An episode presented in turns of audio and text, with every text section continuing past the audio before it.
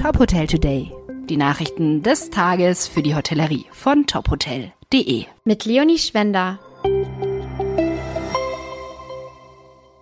Dieser Podcast wird Ihnen präsentiert von der Emco Bautechnik GmbH, dem führenden Hersteller für Sauberlaufsysteme, die Schmutz und Feuchtigkeit in Eingangsbereichen von Gebäuden reduzieren.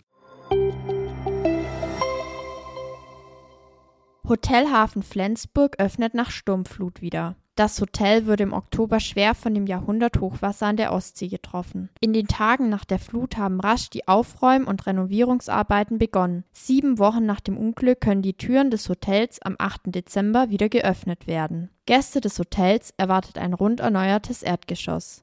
Nach der aufwendigen Trocknung mit 100 Kernbohrungen zum Entfeuchten und bis zu 40 Trockengeräten wurde der Putz abgeschlagen und erneuert. Die fest verbauten Möbel haben Tischler wieder restauriert oder neu gebaut. Fußböden und Leisten sind erneuert, alles wurde frisch gestrichen. Flensburg hat im Oktober 2023 ein Jahrhunderthochwasser erlebt. Nach Angaben des Bundesamtes für Seeschifffahrt und Hydrographie erreichte der Pegel einen Höchststand von 2,27 Meter über dem Normalwert.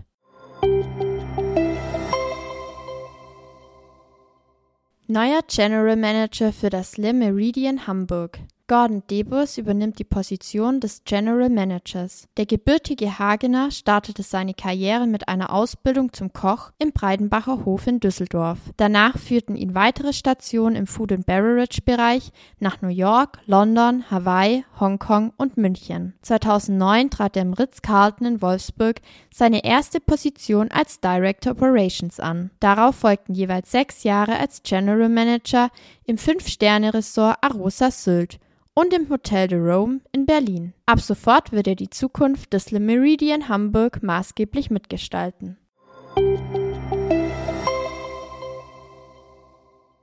Neuer Manteltarif für Hessens Gastgewerbe.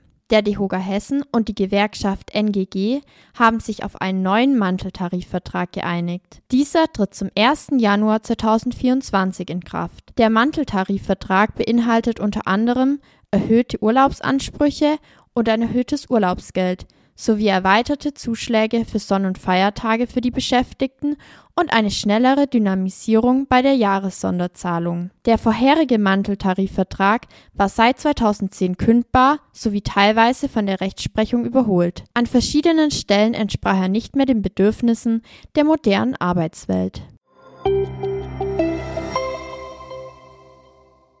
Dieser Podcast wurde Ihnen präsentiert von Emco.